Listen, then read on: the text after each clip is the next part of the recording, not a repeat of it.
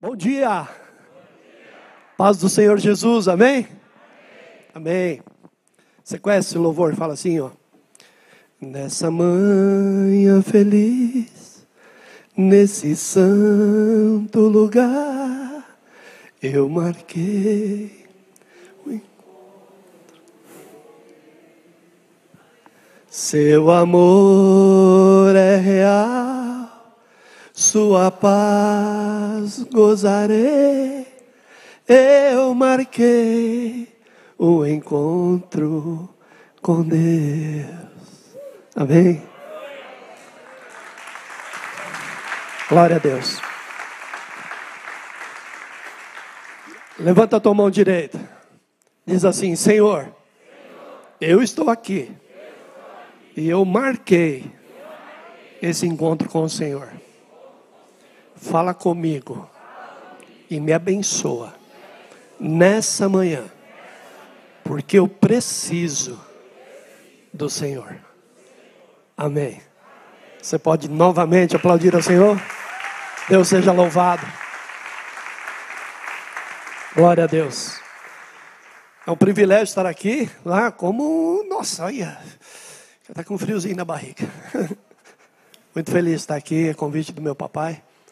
Trago aqui o abraço da minha esposa Shir, da minha sogra Cidinha. Né? Dá para ver pela minha barriguinha que o pão dela que ela faz, né? o bolso também é muito bom. Um abraço da minha filhinha Camila. Se não puderem estar conosco hoje, porque estão lá recepcionando o nosso querido pastor Davi Maia, que hoje vai passar o dia lá com a minha família e à noite vai ministrar na nossa igreja. Né? Então vai ser uma grande, grande bênção. Então eu estou tranquilo, porque a casa do Senhor de Campinas está entregue na, nas mãos abençoadas desse grande homem de Deus. Amém?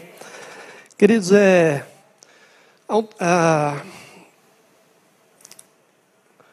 para dar um nome dessa palavra, né, apesar de ser um testemunho, eu queria dizer o seguinte: que Deus tem um plano para a sua vida.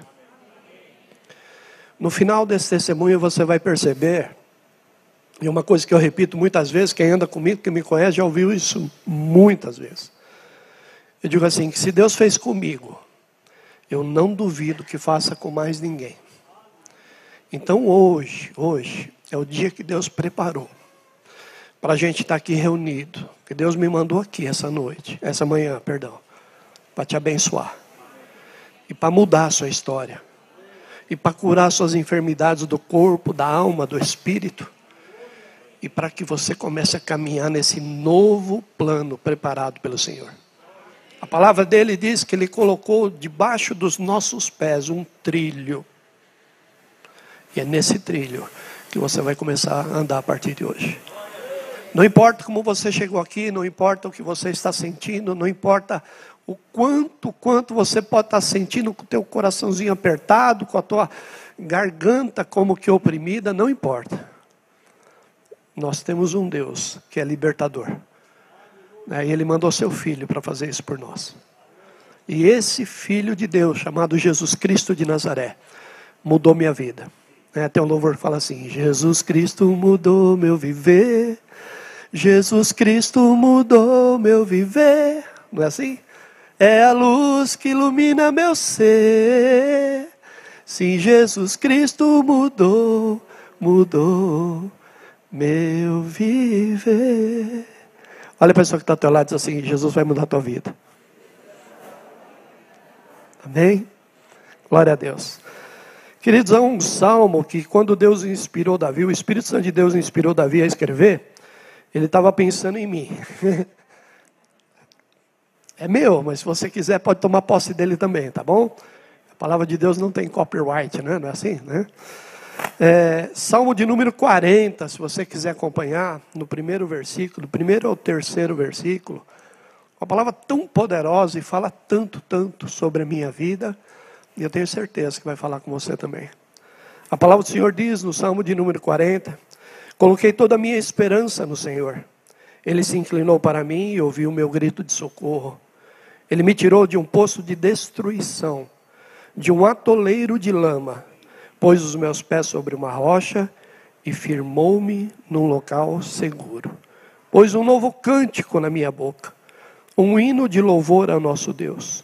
Muitos verão isso e temerão e confiarão no Senhor. Amém? Feche seus olhos por um instante, Pai. Nós aqui nos colocamos diante da presença. Senhor, eu vou contar para essa, para essa tua família, Senhor, para nossa família. O quanto o Senhor fez na minha vida, de onde o Senhor me tirou e como o Senhor me trouxe até aqui. Por isso eu te peço, da mesma maneira como o Senhor usou de misericórdia para com a minha vida, que a tua graça foi suficiente nela, e no, no momento que eu mais necessitava, o Senhor se fez presente. Faça isso também com cada uma dessas pessoas. Visita, através do teu Santo Espírito, o coração e a mente de cada um. E que haja um poder sobrenatural e transformador da tua glória, da tua graça nesta manhã e neste lugar. E que tudo, meu Senhor, tudo, tudo, seja para a tua honra e para a tua glória. É no nome de Jesus que nós oramos. Amém e amém. Deus seja louvado. Você pode mais uma vez aplaudir o Senhor? Aleluia. Glória a Deus. Queridos, eu nasci num lar, nasci no interior de São Paulo, numa cidadezinha muito, muito pequenininha, chama-se Aparecida do Oeste, fica quase divisa com Mato Grosso do Sul já. E, e, e lá eu nasci num lar, como a grande maioria de nós, num, num lar católico. E meus pais já tinham problemas quando eu nasci, a minha família já era problemática. Com um ano e pouco de idade, eu, eu contraí uma, é, uma verminose muito, muito forte. Minha mãe teve que me levar num hospital mais próximo, num um bom hospital que ficava em São José do Rio Preto, a 200 quilômetros de lá. Ela me pegou no colo, montou naquela jardineira, né, quem é do interior das antigas sabe o que é isso, naquelas estradas de terra e me levou para lá. E chegando lá, o médico disse que eu não tinha muita chance de vida e que eu precisaria receber uma transfusão de sangue, o sangue tinha que ser compatível. Na hora fizeram o teste, minha mãe tinha o sangue compatível, ela doou sangue para mim porque aquele remédio era muito forte. Então essa foi a primeira tentativa de Satanás de, de exterminar minha vida. É, aí minha mãe acabou de se desentender com meu pai, meu pai era um homem alcoólatra, violento, e ela veio para embora para São Paulo comigo, com minhas duas irmãs. Eu sou o caçula de uma, de uma. Eu tenho mais duas irmãs, mais, mais velhas. E, e aqui eu cheguei com dois anos de idade. E depois, eu, para a verdade, eu não sei o que aconteceu muito bem. Minha mãe não gosta de tocar nesse assunto. Né, ela está bem velhinha, tem 89 anos de idade, fez esse mês passado. E mas eu sei que meu pai veio de lá para cá atrás dela. E aí eu começo a lembrar das coisas a partir dos quatro anos de idade. Eu lembro perfeitamente das coisas que aconteciam. Meu pai, como ele era violento, ele chegava em casa e nos acordava de madrugada para que a gente pudesse ter o desprazer de vê-lo surrando minha mãe. E depois que ele surrava minha mãe, ele surrava a minha, minhas irmãs, e a gente ia dormir gemendo, chorando. Ele quebrava tudo que tinha dentro de casa. No dia seguinte, a gente não tinha um copo para tomar um pouco de leite, uma água. Então, nós já tínhamos uma estratégia, as latinhas, essas latinhas de massa de tomate, de, de Nescau, e a gente já guardava e escondia, porque era ali que a gente fazia a nossa refeição. E tomava o leite. E nós passamos fome muitas, muitas.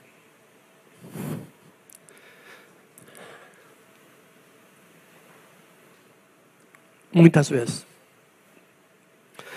Esses dias eu estava ministrando na minha igreja, no ano passado, e eu disse para o pessoal que teve uma época que a gente comia é, polenta de manhã, de tarde e de noite.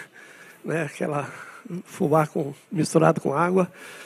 E um dia eu falei para minha mãe, mãe, eu não, eu não aguento mais comer polenta. Aí alguns dias depois faltou o fubá. Eu falei, mamãe, eu estou com fome. Ela disse, não tem nada para comer, filho. Eu falei, mãe, nem polenta? Falei, não. Como eu amei aquele dia que a polenta voltou para casa.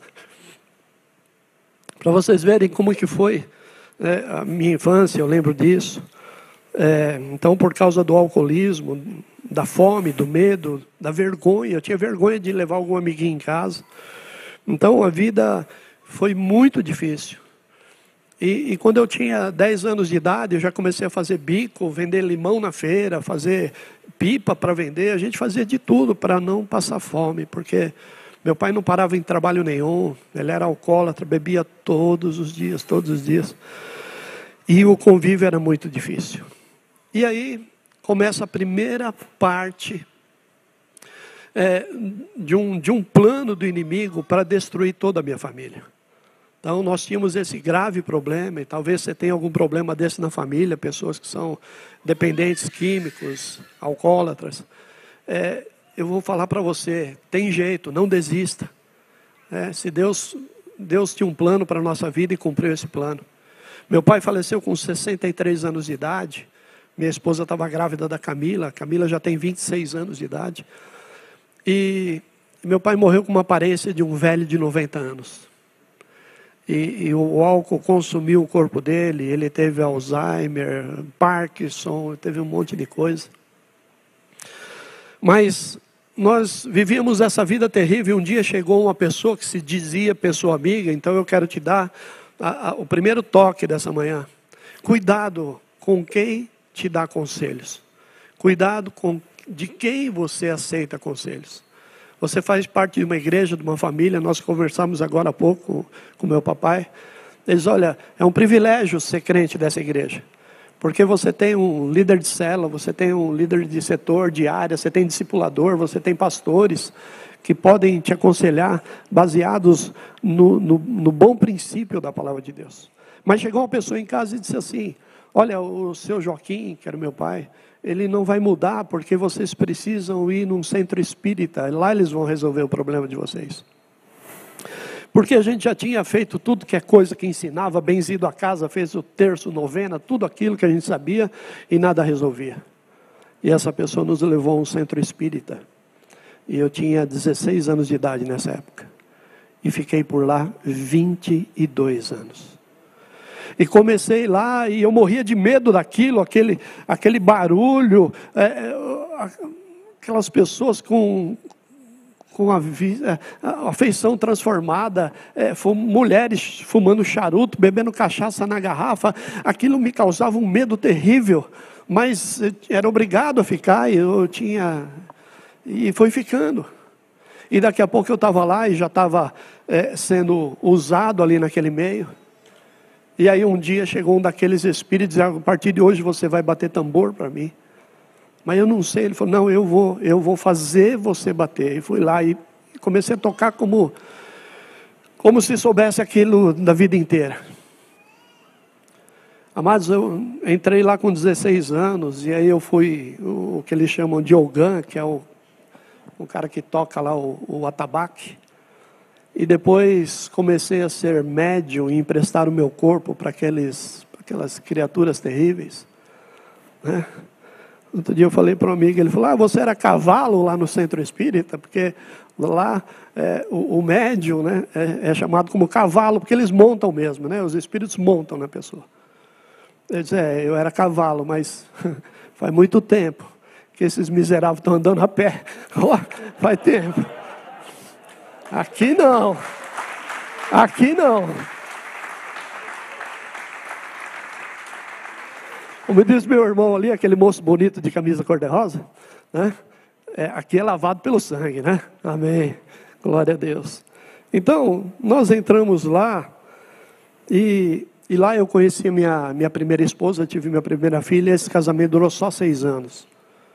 E eu fiquei muitos, muitos anos sem falar com a minha filha.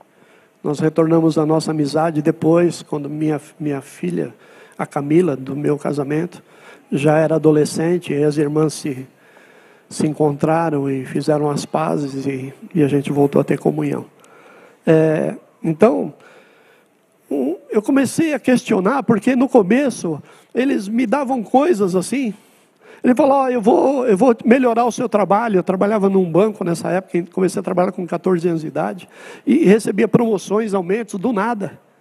Mas depois isso já virava uma troca. Ele diz: oh, faz isso que eu te dou isso. E no final era assim: faz isso, senão você vai ter comigo. O dia que vocês conversarem com a minha esposa, ela pode dar um testemunho pessoal para vocês, de que várias vezes eu acordei de manhã com, com marcas de chicote nas costas. Acordei com partes do corpo, com dedos quebrados, porque era uma retaliação do inimigo. E começou a gerar um algo, uma dúvida, e eu não, eu não tinha, antes eu achava que estava servindo a Deus naquele lugar, mas agora eu já não tinha mais certeza. E comecei a questionar algumas coisas, e você não tem questionamento. Na Umbanda diz assim: filho de Umbanda não tem querer. E lá também diz assim: sem caridade não há salvação. Essa é a máxima do Espiritismo. Mas vocês acreditam que em determinadas sessões lá, que a gente chamava de mesa branca, que misturava tudo aquele negócio, chegava ao ponto de abrir a Bíblia e ler lá, e a gente não sabia nem o que era isso. Mas alguém abria lá e abria sempre num, num salmo, alguma coisa assim, lia alguma coisa lá. Aí depois descobri que aquilo lá não era Bíblia, não, aquilo lá era Bíblia segundo o Espiritismo. Fake. Fake. Fake que nasceu lá na França. Então, é, um, dia eu e minha irmã chegamos a falar, nós vamos sair do centro. Falei, então vocês vão morrer. Porque ou vocês vão voltar aqui se arrastando, pedindo perdão, ou vou matar vocês. Eu estou vivo, minha irmã está viva, para honra e glória do Senhor. Amém? E aí eu e minha irmã decidimos abrir o nosso próprio centro espírita. Ela mãe de santo e eu pai de santo. E eu fui consagrado pai de santo. E fiquei mais anos ali. E aí um dia aquilo também já não, já não, não servia, eu tinha uma vontade doida. Eu trabalhei como executivo de grandes empresas aqui em São Paulo, morei aqui 32 anos, fui executivo de empresa multinacional. E aí as portas se fecharam todas. Eu trabalhava na área de informática. E aí nem aquelas revendinhas que fica na, é, lá na, na, na sobreloja do predinho, nem aquelas lojinhas pequenininhas de informática não me davam emprego. E eu falei para minha irmã, eu vou sair do centro. Ela falou assim, você vai voltar aqui se arrastando. Mesma coisa que tinham falado para a gente, ela estava falando para mim. Porque era o mesmo Senhor das trevas que estava falando. E um dia minha irmã disse assim, olha Milton, presta atenção numa coisa que eu vou dizer a você. Você não vai ser nada na vida. Você vai ser um bêbado como nosso pai foi. Nada, nada que você fizer vai prosperar. E aquela palavra de maldição começou a ser verdade, eu já bebia, e a partir daquele momento eu me tornei um alcoólatra, e eu bebia todos os dias como meu pai era. E aí eu e minha, minha esposa Shirley, eu já tinha conhecido ela, e a gente já tinha se casado, e a Camila já tinha nascido, e nós mudamos para o interior. E aí eu não conseguia vender minha casa em São Paulo, porque eu queria comprar uma casa lá, abrir um negócio, começar uma vida nova. E aí o que, que nós fizemos? Nós procuramos um centro espírita lá no, no interior. E tinha um bruxo lá que tinha vindo da Bahia, ele dizia assim, olha, você me paga tanto, traz esse material, e em uma semana a tua casa vai estar vendida. Ele pegou aquele material, fez uma oferenda, e eu já estava acostumado com aquilo. Quantas vezes tinha entregado oferendas dentro de cemitério, encruzilhada, é, é, lá na, onde nós temos a nossa bênção, lá na Serra da Cantareira. Quantas vezes estive lá naquelas cachoeiras fazendo entrega, trabalho? Quantas vezes? E aí eu providenciei aquilo, paguei lá para o bruxo fazer o trabalho, ele pegou, pôs eu e a Chile, pôs pólvora tudo em volta assim, e nós seguramos a, a escritura da casa, ele pôs fogo. E em cinco dias o corretor estava me ligando e disse, olha, eu tenho uma proposta de venda da tua casa para pagamento à vista. Vendemos em cinco dias a nossa casa. Em onze meses nós estávamos falidos. Perdemos tudo que nós tínhamos, não tinha lugar para morar, não tinha trabalho. Ninguém, na cidadinha pequena que a gente mudou, que chamava Tabatinga, ninguém alugava uma casa para nós, porque todo mundo sabia que a gente estava quebrado. A gente devia para a agiota, para o banco, para todo mundo, para o fornecedor. Em 11 meses, aquilo que o diabo deu, ele tirou. E nos jogou num poço de vergonha, num lamaçal de vergonha. Nós tivemos que mudar de cidade. E aí Deus começou um plano novo na nossa vida. Eu tinha um amigo que era pescador, junto comigo, jogava baralho junto comigo, bebia cachaça junto comigo. O nome dele é Levi, e o pai dele também, Levi, ele era Levi Júnior. E a gente fazia, aprontava de tudo. E eu comecei a beber, beber, beber. E um dia ele chegou na minha casa assim, ele me chamava de compadre. Compadre, vamos pescar sexta-feira? Eu disse, não, sexta-feira eu não posso, que eu vou benzer. Falei para ele. E ele disse assim, vai benzer nada, você vai na macumba que eu sei. Mas se eu vou na macumba não é problema seu. E eu dei uns tapas no meu melhor amigo e pus ele para fora da minha casa. E lá da esquina ele gritou assim, compadre, eu conheço um pastor lá em São Paulo que é uma bênção, que mudou a nossa vida. Falei, eu estou vendo que mudou mesmo. Você toma cachaça comigo todo dia? Aí ele voltou, falei, não chega perto, eu vou sentar a mão de novo. E ele disse assim, eu conheço um pastor, e ele orou por nós, e meu pai, naquele dia, foi curado de um câncer de garganta. E ele disse, ainda essa semana, vão ligar para vocês. E vocês vão voltar para a cidade de vocês com casa e com emprego arrumado. Aí ligou o ex-patrão do pai dele. Diz: Olha, vem para cá trabalhar. Diz, Mas não, não tenho onde morar. Não, eu pago o aluguel, dou o salário, emprego seu filho. E eles foram para lá. E eles começaram a viver uma vida cristã. E eles foram para uma igreja.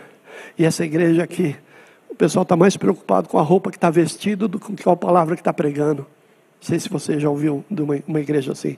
E não é essa, graças a Deus, né? Glória a Deus. E ele foi lá, ele tinha que de, andar de terno e gravata, ele não tinha, e, e tinha um brechó dentro da igreja para doar para os irmãos. E deram lá um terninho para ele, ele vinha todo dia. Aí um dia ele olhou para uma moça bonita, começou a olhar para ela, ela começou a olhar para ele, e aí descobriram que ela era a filha do ancião, né? É, lá não chama pastor, né? chama ancião. E ele chamou ele na sala dele e disse assim: Olha, quem você é para olhar para minha filha? Você é um Zé Mané, você é um Zé Ninguém. Você não tem o direito de olhar para minha filha. E se você olhar de novo para minha filha, eu vou te escorraçar dessa igreja. Eu falei, não precisa não, pastor, eu estou indo. Tirou o terno, tirou a camisa. Ele falou, só não vou tirar a calça para escandalizar, mas depois eu mando a calça. E ele nunca mais voltou para a igreja. E esse cara falou de Jesus para mim. Você já ouviu falar da, da história da mula de Balaão? que a mula falou com o cara, né? falou com Balaão. Aí era um pouco diferente, porque era uma mula falando com outra mula. Mas ele falou de Jesus para mim. E eu disse assim: ó, não me fala de pastor, eu tenho ódio dessa raça, eu tenho ódio de crente. Eu vivia tacando é, pedra na, numa Assembleia de Deus que tinha para baixo da minha casa, assim, dava certinho, a pedra caía bem no telhado lá, quebrei muita telha da Assembleia. Lá. E ele falou, falou, falou, e naquela semana eu bebi feito um louco. Eu vou dizer para você, não, eu, é, não dá para contar o testemunho inteiro. Tem coisas terríveis, coisas até que, até nojentas, né, que eu vivi, mas não, não, não cabe aqui falar. Eu vou publicar meu testemunho no, na, na nossa página. Eu, queridos, ele falando de Jesus, falando desse pastor e eu só bebendo, só bebendo, a minha vontade naquela época era morrer, mas eu não tinha coragem de me matar, porque eu ficava pensando assim: se eu me matar, alguém um dia vai dizer para minha filha: oh, seu pai era um covarde, seu pai se matou, e eu queria que ela lembrasse de mim com pena. Então eu dirigia feito um louco, entrava em tudo que é briga, fazia coisas terríveis para ver se alguém me matava, para ver se um acidente me pegava, mas eu não poderia parecer culpado. E eu queria, porque queria morrer. E naquele, naquela semana eu bebi, bebi, bebi, chorava, chorava, chorava. E um dia eu estava lá na nossa casa, lá em, no, no, interior, lá em Tabatinga. E minha esposa falou assim: O que, que você está chorando? O que, que você tem? Eu disse: Olha, eu não aguento mais viver. Eu sou um estorvo na vida de vocês. Eu, se eu não existisse, vocês é, seriam bem melhores. Elas trabalhavam já naquela época, costuravam. Eu não conseguia trabalho, eu não conseguia ser provedor da minha casa. E ela falou assim: Mas a gente te ama. Eu disse, mas eu não quero mais viver. Ela falou: Não, não faz isso, não pense em morrer. Aí eu disse assim para ela: Se eu aceitar ir lá, lá em São Paulo, na casa daquele pastor que o Levi falou, você vai comigo? Ela falou assim: Eu vou, só se for amanhã. Esse amanhã era um domingo. E nós saímos bem cedinho, o Levi não pôde ir, o pai dele me levou, nós chegamos aqui. É, numa, no Jardim Aricanduva, num lugar muito, muito pobre, muito simples. Chegamos lá, o pastor não estava. Elas foram para a casa da cunhada da, da esposa do seu Levi. E eu e o seu Levi fomos para o boteco esperar o pastor chegar. E ficamos lá tomando uma, duas, três. Aí vem o menino avisar: o pastor chegou. Aí nós pusemos umas balas de hortelã na boca e corremos lá. Aí eu falei para o menino: cadê o pastor? Eu falei: é aquele lá. Cadê? Não estou vendo. Aquele homem ali, que homem? Aquele de macacão. Um cara com um homem negro, de macacão de tinta, tudo sujo. Ele era pintor de automóvel, fazia bico. Eu falei assim: Isso não é pastor. Pastor é aqueles cara bonitão, terno, gravata. Aí ele veio, fomos apresentados. O homem veio, me abraçou, me deu um beijo no rosto. Hum, falei, hum. Sei não.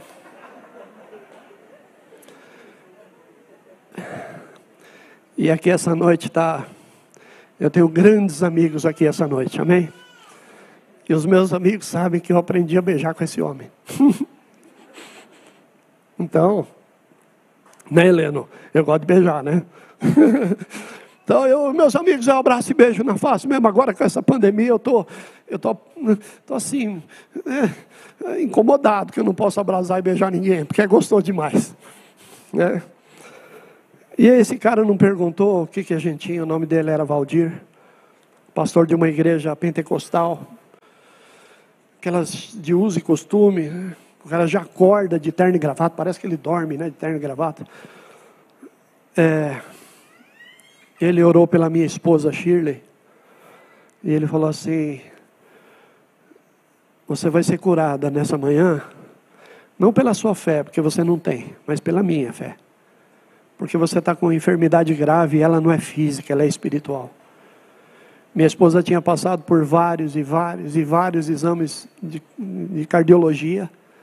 O médico falou que ela me chamou do lado e disse: Olha, a qualquer momento você pode perder sua esposa, porque ela tem um problema grave no coração e a gente não encontra o que é. E ele falou para ela: Você vai ser curada agora pela minha fé. E ele orou por ela. E ela sentiu como se uma coisa saísse assim, ó. E assim, ó.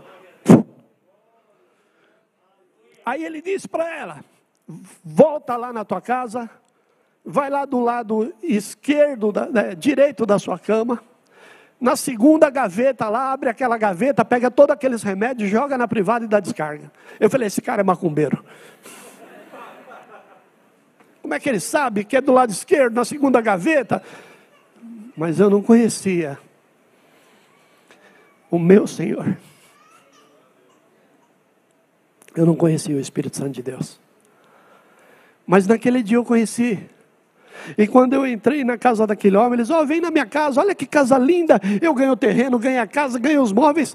Era uma casa de meio terreno, meia água, é, as paredes sem reboco, o, o, piso só de cimento, os móveis tudo velho. Eu pensei assim: esse cara não sabe o que é uma casa bonita. Se ele for lá ver, eu tinha acabado de construir uma casa enorme, muito bonita.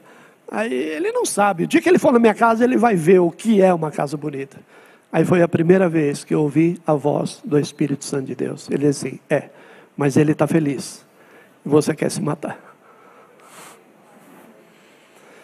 E ele orou por mim, ele não perguntou o que, que eu tinha, se eu não tinha, se eu estava doente, se eu não estava. Amados, eu tinha uma enfermidade que médico nenhum descobriu. Quando eu trabalhei aqui em São Paulo, trabalhei multinacional, tinha plano de saúde executivo. Eu fiz exame com os maiores especialistas do Hospital Albert Einstein, daqui de São Paulo, e ninguém descobriu o que eu tinha. Eu estava dirigindo assim, de repente, a, a, a, janela aqui do meu lado esquerdo eh, virava assim, ó, e ficava aqui em cima. E eu achava isso engraçado. Ah, eu estou vendo o mundo de lado. Mas depois isso começou a girar e eu passava mal. E várias e várias vezes fui parar na UTI e os médicos. Nunca, nunca exame nenhum descobriu o que eu tinha. Mas tem um médico. Depois eu consultei um outro médico. Ele, ele me. Ele não disse o que eu tinha, ele só me curou. Ele chama Jeová Rafá. O Deus que cura. Aleluia. Esse Senhor pode curar você. Deixa eu fechar aqui a história. E esse homem orou por mim. Eu fui tomado de uma coragem que eu nunca tive. Eu sempre fui um, um, moço medroso, um homem medroso. Eu tinha medo de tudo: tinha medo de escuro, medo de assombração, medo de brigar, medo de bater, medo de apanhar. Eu tinha medo de tudo. E esse homem orou por mim, eu fui tomado de uma coragem sobrenatural. Voltei, negociei com a Giota, negociei com o gerente do banco, é, entregamos tudo que a gente tinha e começamos tudo de novo. E a partir daí, só para encurtar, eu fui naquela assembleia lá que eu tinha jogado pedra na, na, na, no telhado, pedi desculpa. Fiquei lá um mês naquela igreja. Aí o pastor me chamou e disse assim: Ó, oh, você tem que pôr um terno, uma gravata, tua esposa tem que pôr saia e, e tua sogra tem que deixar o cabelo crescer. Vocês estão escandalizando essa igreja. Então, beleza, não precisa não. Aí eu saí de lá e voltei para o boteco. E para encurtar, demorou mais uns seis meses para eu voltar para Jesus. E algumas pessoas pagaram um preço de ir na minha casa, umas missionárias que a minha esposa conheceu, fazer jejum, oração, e nós fomos é, elas foram insistindo, insistindo, e eu fui liberto. E aí eu fui, eu e minha esposa fomos batizados no dia 2 de fevereiro de 1998. Vai fazer agora, né? Dia 2 aniversário. Em um ano eu estava fazendo um seminário. Em três anos eu estava formado. No quarto ano eu já era membro da Igreja Metodista Renovada, lá em Bitinga. E o, mês, e o ano que vem, pastor, 2022, já vai fazer 20 anos que eu estou aqui. Deus seja louvado. De lá, de lá Deus me mandou para Ribeirão Preto e lá nós abrimos mais algumas igrejas. E de lá nós fomos enviados para Campinas, estamos por lá. Então eu quero te dizer que Deus tem um plano para a sua vida. Assim como teve para mim, você acha que eu sou queridinho do Senhor? Sou sim, mas você também é. E quando Deus olha para você, Ele já tem o plano perfeito. Que a palavra do Senhor vai dizer lá no livro de Jeremias, capítulo 29, versos de 11 a 14. Presta atenção nessa palavra, porque ela é para você. O Senhor diz assim: porque sou eu que conheço os planos que eu tenho para você, diz o Senhor. Plano de te fazer prosperar e não te causar dano. Plano para te dar uma esperança e um futuro. Aleluia. Então vocês clamarão a mim, virão orar a mim, e eu vos ouvirei. Vocês me procurarão e me acharão, quando me procurarem de todo o vosso coração. E eu me deixarei ser encontrado por vocês, declara o Senhor, e os trarei de volta do cativeiro. Queridos, eu não sei qual é o seu cativeiro. O que está apertando o teu peito nessa manhã? O que está apertando o teu coração? Qual é o nó que você tem na sua garganta? Qual é o plano que você tem que parece que nunca realiza? A enfermidade que parece que está insistindo? Ou então o mesmo espírito de medo que abateu a minha vida inteira? Porque a palavra do Senhor diz que não foi Ele que deu esse espírito, Ele nos deu um espírito de amor nos deu espírito de ousadia, nos deu espírito de moderação. E esse espírito de ousadia que está sobre a minha vida me trouxe aqui esta manhã. E eu quero orar por você. E eu quero determinar pelo poder e autoridade do nome de Jesus a sua libertação, seja ela física, material, espiritual, financeira, não importa. Porque a palavra do Senhor diz que o Filho do Homem se manifestou para quebrar toda a maldição de Satanás, toda a maldição do inimigo. A palavra diz que se você crer, você vai ver a glória de Deus. Talvez você esteja tão fraco que não consegue crer, e por isso não consegue ver a glória de Deus manifesta na sua vida. Mas por essa unção que está sobre nós, sobre essa igreja, sobre a minha vida, sobre a vida do meu pai, eu quero te abençoar nessa manhã. E no nome do Senhor Jesus, aquele que é fraco vai se sentir forte. Aqueles que está doente vão sair daqui curado em nome de Jesus.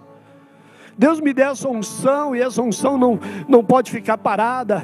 Ela é espalhada, ela é lançada, ela é semeada para todo aquele que crê. Então eu quero te fazer um apelo nessa manhã. Se você tem algo que Deus pode melhorar na tua vida, você acha? Se tem algo que Deus pode mudar na tua vida, se existe algo te impedindo de, de comer o melhor dessa terra, eu gostaria de pedir para vir aqui na frente, tomar um passo de coragem. Levanta da onde você está. Vem aqui na frente, nós vamos orar. Vou pedir para os pastores me ajudarem. Essa unção que está sobre esse local. Olha, quando eu entrei aqui de manhã, esse templo ainda estava vazio, a banda estava ensaiando. Ah, Deus me mostrou uma, uma coisa gloriosa aqui dentro. Mas é só para aquele que crê. Talvez você está pensando aí, será que eu vou? Vem, vem sim. Vem que hoje é dia.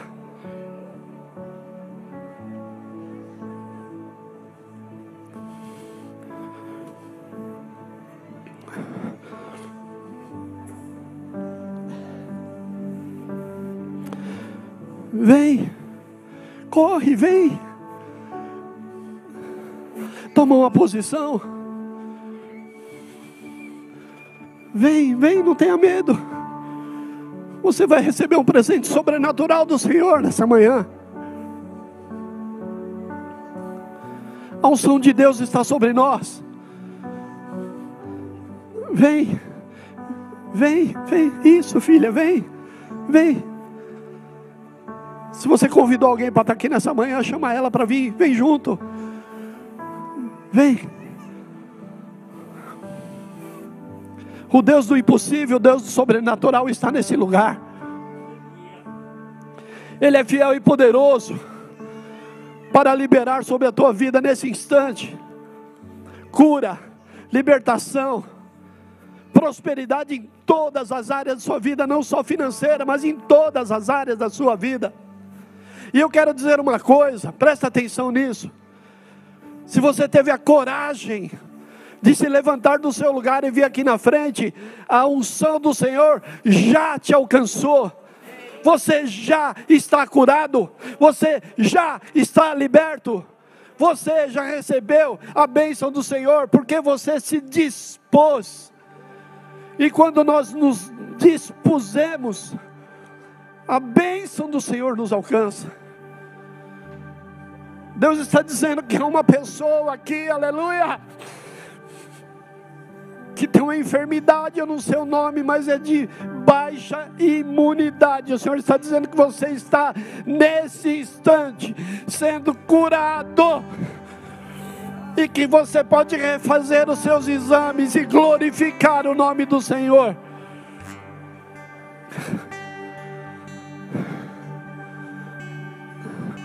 Tem uma pessoa que está nos assistindo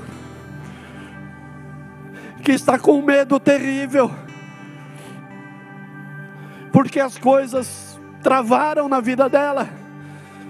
Olha, Deus está mandando dizer que ainda essa semana, esta semana que começa hoje, vai te dar prova do grande amor que Ele tem por você, e vai abrir uma porta onde você sequer imaginou, e o nome dEle vai ser glorificado através da tua boca, aleluia. Se você pode, coloca a mão direita no teu coração. Eu gostaria que você dissesse ao Senhor agora o que você precisa. Fala para Ele. Diz para Ele o que está se passando aí na sua mente. Não caia no engano dizer, mas Deus conhece a minha vida, Deus sabe, é lógico que Ele sabe. Mas Ele quer ouvir da boca do filho, da boca da filha porque Ele quer testificar o poder dele sobre você. É no nome do Senhor Jesus que eu te abençoo e declaro que toda, toda, toda, toda situação que está te oprimindo, tudo que está te causando medo, tudo que tem te causado sofrimento, no nome do Senhor Jesus eu repreendo todo este mal e ordeno a Satanás e seus demônios que peguem todas as suas oferendas, as suas tralhas, os seus regaços e sumam em nome de Jesus. Em nome de Jesus. Em nome de Jesus. Papai, eu te peço visita cada uma dessas pessoas, meu Senhor Visita, Senhor. Tu conheces o coração, todas elas. Abençoa, meu Senhor, em nome de Jesus. Em nome de Jesus. Abençoa, meu Senhor. É no nome de Jesus. Em nome de Jesus. Transforma, meu Senhor. Muda. Em nome de Jesus. Toca, Senhor, agora. Toca, papai. Ó oh, Espírito Santo de Deus. Visita esse casal aqui, Senhor.